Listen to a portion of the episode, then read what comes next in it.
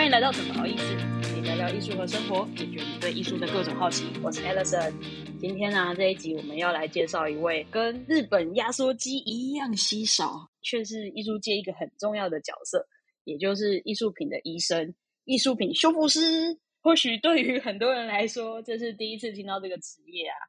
但是在滚石爱情故事里面有一整个系列的，就是影集，然后其中有一集就是徐伟宁也饰演过这个职业。那今天我们就来跟压缩机一样稀少的艺术品修复师来聊聊，看什么是艺术品修复吧。那我们今天就欢迎艺术品的修复师，也也是我的学长乔志源。嗨，大家好，我是红月艺术修复工作室的负责人，我叫乔志源。嗨，学长，那想问问看你的职业就是什么是艺术品修复师啊？艺术品修复师其实就是它的性质就很像大家坊间常听到的医生嘛，但是医生他就是治疗的对象是人，那我们啊修复师的话，主要治疗的对象就是艺术，嗯嗯，艺术品的修复的范围其实很广，其实它就有点像医生的这个职业有。分门别类非常不同的种类的，像你看有这个外科、内科、牙科啊、小儿科等等的。那修复师也是，就是针对不同的艺术品的种类，可能有像是油画，可能像是雕塑，可能像陶瓷等等的。所以其实艺术品修复师他也是非常的多元的。主要的工作可能就是刚刚提到的，就是治疗受伤的作品这样。嗯，恢复艺术品的一个面貌，然后来延续这个艺术品的。生命修复师其实还有一个还蛮重要的条件，就是呃，修复师在修复的过程中，其实要面对很多的作品，还有一个很重要的部分就是作品本身的价值的部分。我觉得修复师其实心理素质方面其实也要相当的强大，因为其实啊有很多的作品，它是很多名家的，那修复师在修复的时候，你修的作品可能是动辄就是百万、千万的作品，如果你的心理的抗压性不够的话，其实你在修这样作品的时候，其实真的会感到非常的恐惧或不安。刚开始做修复的时候，真的那个时候我也蛮菜的，我还是菜鸟的时候，那个时候有修过一个是赵无极的作品，那个作品是很贵的。那个时候在修的时候，哇，我我好像拿那个笔啊，手会抖哎，就是因为这那个作品真的太贵了，你你不能随便乱修的。那虽然说我们没有就是这这个是私人委托，所以没有强制的合约或者什么，但是。对于今天作为一位修复师来讲，基于我的职业道德，我一定是在这方面是非常严谨。那在做这些修复方面，还是刚断起手的事的时候，那个时候在修一些昂贵的作品的时候，其实真的也是会很紧张。如果你在修复上遇到一些难题的时候，你要去解决这些难题，然后遇到一些修复上的困难，你可能会手足无措。而且因为这些作品它相当的昂贵，所以如果你弄坏的话，真的不知道。要赔好几年这样子，所以其实真的是，所以其实我觉得修复是一方面就是你心理素质够强大，另外一方面你就是要相信自己在技术上能够应付各个情况。所以我觉得修复师真的不只是技术上的这个部分，你要有足够的硬实力，在心理素质方面其实也是要很健全，然后抗压性也是要很高的。所以其实我觉得修复师在面对不同的状况的时候，其实真的是。寻求解决能力这一方面，其实真的是要还蛮有本事的这样。基本上，艺术品修复师除了刚刚提到的，就是治疗这些受伤的艺术品之外，那还有就是说，我们也是在做预防性的保护的部分。其实它这个就有点像是我们在一般的保健我们自己的身体这样子，就是我们会，例如说吃一些健康食品啦，或者做运动啦等等来，就是。做防性的保护，让我们很持续性的健康。这样，修复师除了修复的工作之外，一部分的工作也是帮忙我们的客户提供相关的一个风险评估，然后还有就是预防性的保护这一块，那避免说一些艺术品它可能在搬运啊，或者是保存啊，或者是展示的过程中，可能因为一些意外导致它的这个损毁这样的一个情形，我们尽可能的避免它的，因为其实在我们修复。的学习当中，其实老师给我们很重要的一个概念就是预防重于治疗。其实这个在我们的健康保健上其实也很常听到，对不对？嗯，就是对。所以这个部分的话，主要我们的工作这样子。我们修复师其实在面对不同的就是委托人的时候，其实我们的工作类型也不太一样这样子。因为我们刚刚我们提到说修复嘛，还有就是预防性保护。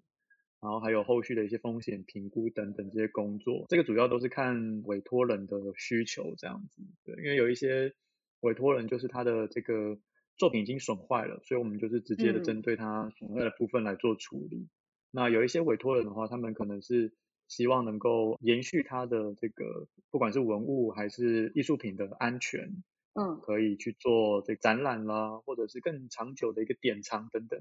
这个部分的话，不同的一个工作的类型，前者的话比较像是刚刚提到的这个医生的部分，那后者的话比较像是，我觉得比较像营养师，比较像是这个啊运动健身房的教练等等，就是不断的督促你，或者不断的就是啊告诉你怎么样让自己的这个艺术品更好。哦，就是你遇到很多藏家会会问这么仔细的问题。很深入的话要看情况，因为有一些我比较遇到比较多。像是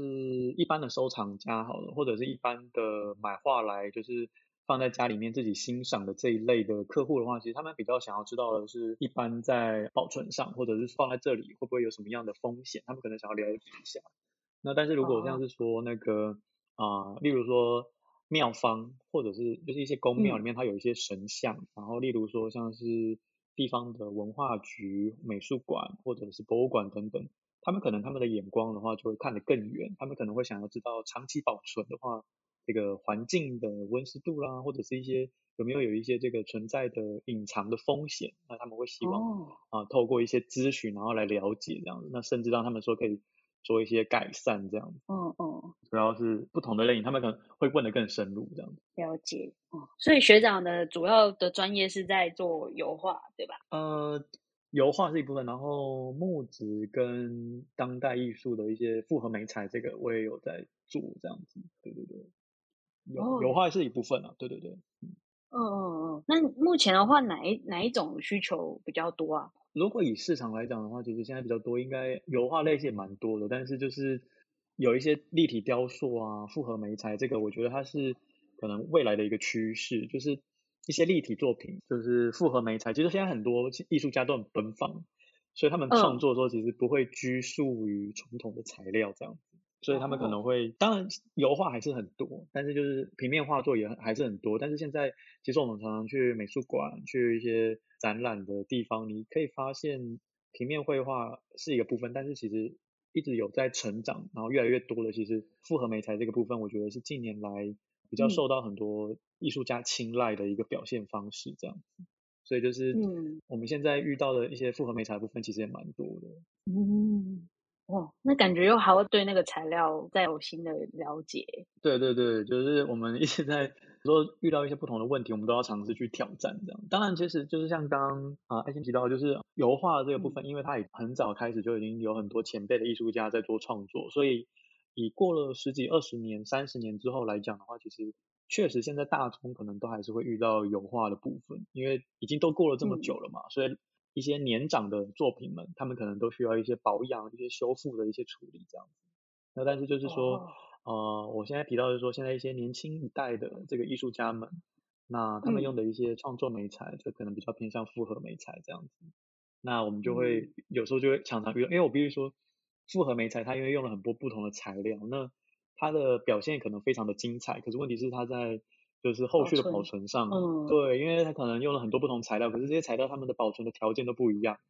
那有的时候你这个环境可能无法迎合其中某一项的时候，可能这个材料就会发生问题这样子。所以可能它的劣化不像油画，可能要二三十年之后才会出现，它可能。五年、十年就已经有一些状况出来了，所以就是于是有慢慢增加在一些复合美材的这个作品的一些问题上。所以不管是年长的作品或是年轻的作品，都还是很有可能要去健康检查，要去修复。对对对对，其实就是说啊，我们在一些正常的老化的状况来讲，油画上确实是比较多的啊，像是我们刚刚提到说一些外力的一些伤害啦、碰撞啊，或者是一些什么样的这种。呃，干湿度变化导致的损坏等等，或者是发霉等等这些情况，其实很常见。那一些现代艺术品，就是刚刚提到的这个复合媒材的部分，啊，它自然裂化，或者说它这个材料的不耐久性，然后导致的一个损坏，其实也是很常遇到。对对，但当然来讲，现在现在这个阶段来讲，大众的话还是以油画为。那还有其他的话，媒材，像刚刚提到的雕塑或者是木质文物等等的这些东西的话，当然他们也是有他们的一个问题。但是以我们做的一些以藏家或者是美术馆的这个作品来讲的话，油画还是大众的。嗯嗯，那为什么学长会选择这一个职业？然后为什么会选油画？后面又发展出像刚刚说复合美材，还有雕塑。就是我其实是美术背景相关出身的啦，从国中就开始学画，所以其实我对于美术是蛮有兴趣的。那就是一路上来，我高中也是学画的，到了大学我是学传统的艺术雕刻啦、艺术的这个绘画等等庙宇的一些传统工艺。就是我一直以来都对于就是手上技艺的部分其实是蛮有兴趣的。哦。对，但是其实我本身就是对于像是创作这一块，其实。并没有说非常在行啊，就必须说说能够体认到自己在哪一块是比较有优势，哪一块是比较我的短处这样子。那我其实觉得，嗯，常常在一些场合看到一些很精湛的作品的时候，其实你会有一种感动。那有的时候我会觉得，在经历过时间、经历过保存上的风险，那导致说这些很棒的作品，如果出现啊受伤的时候，他们是不是需要一个？良好的医疗去治疗他们啊，有点像这个医生的这种概念，然后去恢复他们原本的一个美，一个艺术价值。我觉得这个其实也是相当重要的。那所以虽然我后来决定没有要走艺术家这一块的路线，但是就是我还是希望说自己在艺术这个领域能够。用不同的方式去贡献自己的所学，然后还有就是说，对于在修画的过程中，可以同时欣赏这一些过去的大师们，然后艺术家这些前辈们非常漂亮、非常美的这些作品的时候呢，其实你会有一种不同的感受，这样子就是你可以参与它的一部分。虽然说你可能没有办法就是去留下你的一些记录，但是就是说。因为我们修复师其实不会在就是修复的作品上面签名啊或什么之类的，就是我们都是其实算是在艺术保存在幕后，对对对，在艺术品保存的这个路上，其实是啊算是一个影子啦，对，就是不会有人记得我们，但是就是我们还是可以在这个当下感受这个艺术品的美，然后呢参与其中这样，所以我其实我觉得这个部分。让我自己有感触，而且就是还蛮有兴趣的。那个时候后来就是在求学的过程中，慢慢就是想要朝这一块去学习，然后发展这样。那后来就是有幸就是到了修复的学校南艺，然后做啊相关的艺术品修复方面的一个学习。后来也有到国外去做一些相关的实习等等，去见识更多不同的一些修复技术，或者是一些文艺复兴时期的一些珍贵的艺术品等等。那就会觉得说，哦，其实在这个艺术的整个洪流当中，其实有非常多为艺术保存，然后付出很多努力的这些修复师们，那自己也可以成为其中的一员。我觉得这是一个还蛮荣幸的一件事情。在国外，其实这个已经行之有年了，就是艺术品修复这件事情，其实在国外已经已经好几百年了。嗯，在台湾可能这还不是一个主流，它可能算是一个新兴的一个行业，但是就是能够参与其中，然后尽一份心力，其实我觉得这个也是相当有意义的这样子。嗯嗯，那学长原本是从制作创作，会要变成修复师，是不是还要更多不一样的训练啊？对，没错，就是因为刚刚我们在聊天的时候有提到，就是现在很多这个艺术家，他们都是在创作上都是很奔放、很豪爽，然后可以就是自由的发挥自己的这想象力，然后用各种的材料去做这个创作。可是我们修复师的话，就会比较多的一个顾虑，然后比较多的思考的这个方向，像是说。我们要思考我们用的这个材料稳不稳定，对于这个作品呢，它是不是一个比较安全的方式？如果我们有要有一天可能需要去做移除的时候，会不会伤到这个作品？就是我们对于材料的部分，我们可能要更进一步的了解。所以在材料学的这个部分的话，其实我觉得从艺术家变成修复师这个过程中，是还蛮需要去注重跟学习的。那另外就是我们在学习修复的这个过程中，其实最主要的就是。面对于修复伦理这一块，很多时候我们修复师在进行修复的时候，我们要有一个尺度的拿捏，不建议进行过度的修复，这样子是适度的，而不是说，哎，今天这幅画它可能有一些地方需要做一个修补，然后我们就修了整张画，让它变得完全看起来不一样，或者是变得就是超级的新、超级的亮，这样子就完全不像原本的样子。这个是我们必须作为一个。修复是应该要拿捏的一个尺度跟一个伦理的部分，这样理论的部分的话，我们通常都是在培养修复师的过程中是会着重的一个部分。像是说刚刚前面也有提到预防重于治疗这个部分的话，其实也是我们一开始就是要先学习的。我们一开始在学习修复的时候，其实我们不是一开始就动手去做修复，而是我们应该先理解说如何让作品，如何让这个艺术品避免损坏。那我们先学一些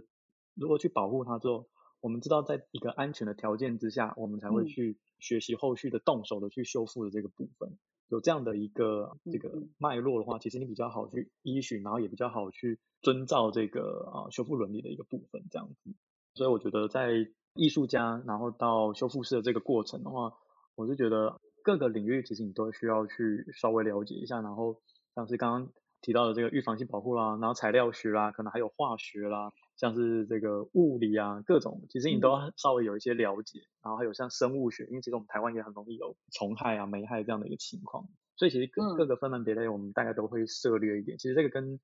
艺术家当然也很像，艺术家其实他有很多就是感受比较多嘛，他有一些对于想象力、对于一些自身的感受，可能会有各种不同的面向，他可能要接触很多人事物，然后把这些他所过去接触的这些体验呈现出来。那我们修复师的话是。着重于像是在科学的部分，就是艺术家可能比较抽象一点，但是嗯，修复师的话，他可能会比较具象一点，就是你可能要有一些依据，有一些伦理、一些科学数据等等的，然后去佐证你，然后去辅助你，那你再来进行一个处理这样。所以其实它其实是你真要说的话，其实它算是有一点两极，在一个天平的两端这样子。所以就是在这个过程中，我们都是要要花。很多一些时间去慢慢去学习的，就是直到今天我也还是在学习。在动手术之前，是不是还要再把整个作品的一些它的历史的脉络，或者是材料以外理念之类的，都要再重新整理过，才有办法去做这个手术吗？对，这个比较常出现在大一点的博物馆的单位，或者是美术馆这一类的单位当中，因为他们有比较多的经费跟预算去执行这件事情。确实，就像你讲的，如果说今天我们要修一个珍贵的一个前辈艺术家的作品的时候，也许我们需要去了解他当时在用这个颜料的成分是什么，可能是有铅白啦，或者可能是这种铬红啦等等这种不同的一些元素，我们可能会做一些科学分析等等这个部分。那但是就是这个是在于这比较大的机构当中、单位当中，你可以有这样的一个充足的资源去做这件事情。可是如果说今天是在像我们也有成立一些私人的。修复委托等等，但私人的修复委托，你可能就没有办法做这么多前置作业，然后去了解这些很细节的部分，因为其实不同的委托人他们的需求其实不同的，那他们可能不会想要知道说这个颜料里面到底有什么，然后它的这个技法到底是什么，他可能很直观的就是啊，你麻烦你帮我把它修好，然后让它看起来很完整，这样就好了。其实他们比较没有那么的有兴趣这样，那就是我们会依照不同的客户的需求去做调整。那当然，就像你讲的，如果在最优的一个条件、经费这个情况之下的话，我们去做很完整的一个分析啦，然后写一些艺术史方面的东西，去了解这个艺术家的生平、他的创作的历程等等这些，然后最后导向他的这个作品这个部分，其实是有它的一个必要性。所以还是得要跟现实还有个藏家的需求去做。因为我们没办法强加在这个啊委托人身上说哦。我们要做这个，所以你一定要就是安排这样的经费去做，因为这个这个光要做的话，就其实经费是非常惊人的，所以当然就现实面考量的话，不同的这个需求，我们就一定要做一些不同的这个需求的调整，这样子。哦，那学长那个时候要碰到这些物理啊、化学啊之类的这种东西的时候，会觉得很。很苦手吗？其实其实会，因为毕竟我是，毕竟像我刚讲，我我是那个艺术方面出身的。其实我们以前在学习的时候，真的是你想要用什么材料就用什么材料，你真的是完全没有任何顾虑，你只要表现出来的跟大家与众不同，然后有自己的一个想法，然后让大家能够接受。其实这个就是一个最棒的一个就是心境的一个表现的过程，就是你艺术方面的表现。但是在修复上的话就没有办法这样子，你可能需要很多的。科学数据，一些就是理论去佐证你的这个修复的方式，或者你的这个计划等等。所以就是在这个部分的话，其实你要去学理论，然后要学习如何去证明自己的修复方式是适合的，不会对文物造成伤害，然后这些材料适不适合。在国外那边或者跟台湾这边有没有什么差异等等？嗯，其实这个部分其实我们都是 花了还蛮多心力的。当时在学校学习的时候，确实我们我记得我们那个时候还是从很基础的那种化学开始学习这样子，就是你要慢慢的去了解，然后呃从基础的化学到最后这个产品化学，到刚刚提到的这种啊预防性维护的这种环境啊，然后光线啊这些，慢慢去做一系列的这个学习的过程，其实确实是蛮辛苦的，但是相对来说其实也蛮有趣的，因为其实在这个部分其实不断的接收到很多新的讯息，那你也会明白说哦，当初在作为一个艺术家，作为一个创作者，你可能没有去发现的部分。没有去感受到部分，其实这些东西都是存在的，只是你没有去注意到而已。所以其实我觉得在这个部分虽然很艰辛，但是确实也是让自己从艺术家到修复师这个过程也是有相当多的一个成长这样子。那学长，你有什么印象深刻的修复经验吗？修复经验来讲的话，其实我觉得每一个作品的修复，有的时候你要解决一些难题的时候，都是很深刻的经验。但是我觉得以在台湾比较常遇到的这个问题来讲的话，因为台湾大家都知道是。有又热，然后又潮湿嘛，对不对？所以就是湿度又很高，所以很容易有作品发霉的一个现象。所以我觉得，哦，对，作品发霉真的是让我很难忘的一个，不管是呃看到这个劣化状况的经验，跟修复它的经验，其实都让我蛮难忘的。每次遇到，我说哦，天哪，又又是一个被这个霉菌们占领的画面，这样子。哇，因为台湾的这个环境比较潮湿，那一般我们。很多客户他的这个室内环境可能平常也没有做湿度啊或者是温度的控制，所以基本上来讲的话，对画作来讲，它的保存环境其实这个稳定性其实没有很好，湿度跟温度其实常常也是会剧烈变变动的。我们可以想象说，如果今天客户的家里它是一个落地窗，画作挂在客厅，那这个阳光会从落地窗里面啊就透出来，这个阳光的话，通常这个室内温度就会。忽然的上升，尤其是西晒的时候，对对对。那如果这个时候这个室内的湿度又很高的话，这很容易就会有变成一个很适合霉菌爆发性增长的一个环境，这样子。所以很容易会有客户的这个收藏的一些画作啊，出现这种霉斑的一个情况。嗯，而且霉斑它的这个发生刚开始的时候，其实它很容易跟灰尘会。搞混小小的点点而已，其实如果你不去特别注意的话，你也不会发现。嗯，时间日积月累之后，这个小霉菌就会渐渐的成长茁壮，然后变成很大块的这个斑块啊，或者是霉斑等等这样的一个情形。那这个时候客户不注意的话，其实也不会发现。但是到了某一天，可能在欣赏这个作品的时候，可能哎，怎么会有一个这么明显的一个这个霉菌在上面这样？那这个时候就会就是可能找我们咨询，或者是说来看看。怎么修复这样子？那可是针对很多画作，如果说像我刚刚提到的，它已经日积月累了这么长的一段时间，其实霉菌它在作品的表面的同时，其实它也在破坏这些颜料。哦，对，我们知道霉菌它就是会不断的分解这个嘛，它就是自然界的一种菌这样子。那它在这个过程中就会分解这一些颜料，那导致说这些颜料在后续的修复上，你就会发现很多颜料都已经粉化，就是已经。它这个啊固对对对糊掉，或者是说它这个里面的色粉啊都已经被就是啊霉菌分解，然后变成颗粒颗粒这样子粉化了。对，哦那我们在清洁的时候很容易就会导致一些颜料的这个遗失，就因为它已经被变成色粉了，所以它可能你只能透过补色的方式去恢复它这样。对，那这个时候我们可能又要遇到说哦，这个在恢复的过程中，我们也要考虑颜色的正确性，然后就是光泽度的问题。还有它这个厚度的问题等等，就是很多的方面你需要去做一个考量。那其实这个时候的话，哦，你就会发现哦，花了很多时间在调整这个部分，其实就是 真的要用相当大的心力。所以这个时候就呼应了刚刚前面我提到的，就是预防重于治疗这个部分。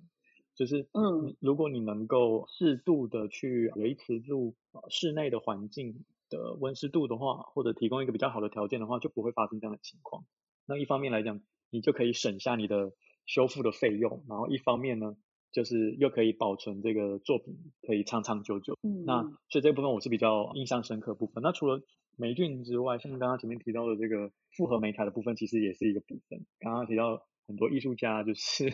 很奔放的创作嘛，所以 真的奇奇怪怪的东西都屡见不鲜这样子。当然我我目前遇到都还算正常了，但我知道国外有一些很夸张的，像是一些像。呕呕吐物或者什么一些那种的，对对对，也拿来做创作，或者是一些食物啊，这种，对对对，其实这些都是创作的艺术家创作的一个美彩的一个表现的部分，对对。但是目前我遇到的都还算正常，但是问题就是说他们的本身材料的这个物质的耐久性并不高，像是有一些现代的像是胶啊，或者是一些可能是比较脆弱的一些材料，嗯，啊那种粉末啊，或者是那种沙粒啊这种，因为那个复合媒材部分有时候它的这个啊结合的过程可能没有很稳固的时候，可能它就在一段时间之后就会脱落或者是遗失这样子。嗯，对对对，那也有可能会有老化的一个情况，对，或者有人用那个染料，因为染料它其实对于光线其实是比较敏感的，所以有一些染料它就很容易褪色，这也是一个问题这样。所以复合媒材的处理上，其实我们遇到了一些情况也是比较特别，然后也让我印象深刻，像是之前有修过一件美术馆的作品，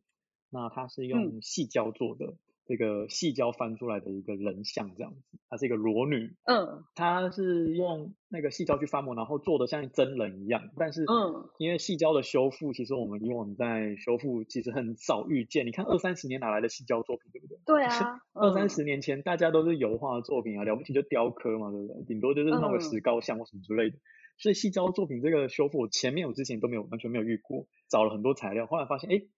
有一种 有一种可以拿来修细胶的粘着剂，那个胶它是专门拿来修细胶的。那你知道它这个粘着剂它原本是来修什么的吗？它原本是拿来修成人玩具的。哦，嗯 嗯，它是拿来修否，它是否成人玩具如果坏掉的话，你可以用这个细胶去修复这样子。但是它不也就是可能是给一般人用的。然后我就找一个比较好的，然后就哎，但是它也是否细胶，所以我就是以这个为基础，然后去找寻相关的一个。材料，然后来修这个细胶的作品，这样的，对，所以这也是真的是让我蛮印象深刻。所以从以前 就是成人玩具坏掉就要会有一个东西可以让自己自己修的。嗯，其实我很纳闷，就是为什么不换新的？没有，可能可能很珍贵吧，可能就是。所以我就觉得哦，想不到还有这样的一个材料，所以我们就是在每一个案子的过程中，其实你都会接触到一些新的东西，然后你就会哇，好有趣哦，这样，所以真的是碰到一些很特别的美材的时候，你就会发现啊，真的是让人印象深刻。我的这个修复的这个履历上又添了一笔这样子。我我比较好奇你怎么找到这个材料的？我我就是去那个各个。卖场啊，然后去上网搜寻啊，哎，如果细胶坏掉的话，要怎么怎么处理，怎么之类，或者有没有人在专门做修细胶的？然后我就上网找一找，就说，哎，找到一款这个国外的专门修细胶的这个胶，这样，然后我去查了一下它的用途，然后我才发现说，哦。原来他是修这个成人玩具的，然后就说哇，真是隔行如隔山啊，真的是真的哎。所以你就知道修复的这个领域，其实它不是单单的，就是就是你光技术而已，你要跨足很多领域。嗯，它就是材料学的部分，真的这个世界上真的好多材料，不管是工业用的、商业用的，各个领域其实都有各种不同的材料，只是你知不知道这个材料而已。对，所以就是。我们修复师在这个啊修复的过程中接触到不同的作品，然后遇到不同的难题的时候，我们就会不断的去找寻一个解方，这样。那这个部分的话，其实就可以让自己啊，哎，在这个过程中也慢慢成长，然后就是开了很多眼界，这样子。嗯，好好惊人哦，真的是各方涉略。对，这是算是我遇到真的是很让我就是很意外的说，哦，原来用细胶修细胶的，还蛮有趣的。那学长，我好奇的还有一点，作品如果褪色啊，就是平常假如说一般的厂家会有，例如说拍照去记录那个颜色嘛，因为他们这个势必没有那么没有那么多资料，那你会怎么怎么去参考那个颜色啊，去把它找回来？我们通常会看，就是说，那个你失去颜色的这个啊作品是什么？是画作呢，还是说是布织品等等这一类的作品？这样，那通常我必须说，褪色这个情形通常是不可逆的，因为会褪色的话，通常是因为啊光所造成的一啊损坏所导致的。因为我们常常听到说，哦，我们出去的时候都要擦防晒。然后要隔离这个紫外线等等，这个其实不是危言耸听哦，这个是真的，因为就是啊，紫外线它里面的这个能量会打坏我们这个物质的一个就是链接了。其实我们每个物质它跟物质一个分子吧或原子之间，它们其实是有一个链接的。那这个链接如果说它被这个光的能量所打断的话，其实它就是不可逆的。像染料啊，或者是比较常见的应该是染料，当然颜料也会，但是染料是比较常见，因为染料的耐光性是更弱的，就是它更容易因为光照的影响，然后就发生刚刚我前面提到的这个链接断掉的一个情形。那一旦它断掉的话，它就是不可逆，然后它就会逐渐逐渐的褪色这样。其实我们看到很多一些家里的老旧的衣服啊，容易出现这种褪色的情况，就是这样的情况。那所以说，如果它已经褪色的话，通常我们的啊办法，你只能就是做补色这个部分。那刚刚前面你提到说要怎么去做一个比对啊等等的这部分的话，我们就是会。哎，看看有没有就是还保留的部分，像是之前有接触过一个案例，就是说它这个衣服嗯。是有颜色的，但是呢它因为光照然后褪色之后呢，它下面的领子的部分，你把它把那个领子翻开之后，你还是可以看到它哦原本的那个。颜色，对对对，因为它那个地方刚好被领子遮到，所以你没有它就不会褪色这样子。那如果我们依依据这个颜色的原始样貌的话，我们是可以。可能去做复原的，对。那但是如果没有依据的话，我们可能就要去分析说这个染料它用的是什么染料，然后去做科学分析。如果是画作的颜料的话，我们也会去分析说，哦，这个用的是什么是什么样的啊颜料？它可能是菇啊，或者是说是这种植物型的染料等等。因为染料其实也用在颜料的这个部分，所以其实我们有时候在呃买颜料的时候会考虑耐光性的问题，就是这个意思。哦。啊，那如果说真的是颜料褪色的话，因为我刚刚前面提到这是不可逆的部分，所以我们可能你要么就是参考已经还现存的这个部分，或者是说你可能就是依照它大多数这个颜色的这个成分，它可能大部分是呈现什么样的情况去做一个依据的复原。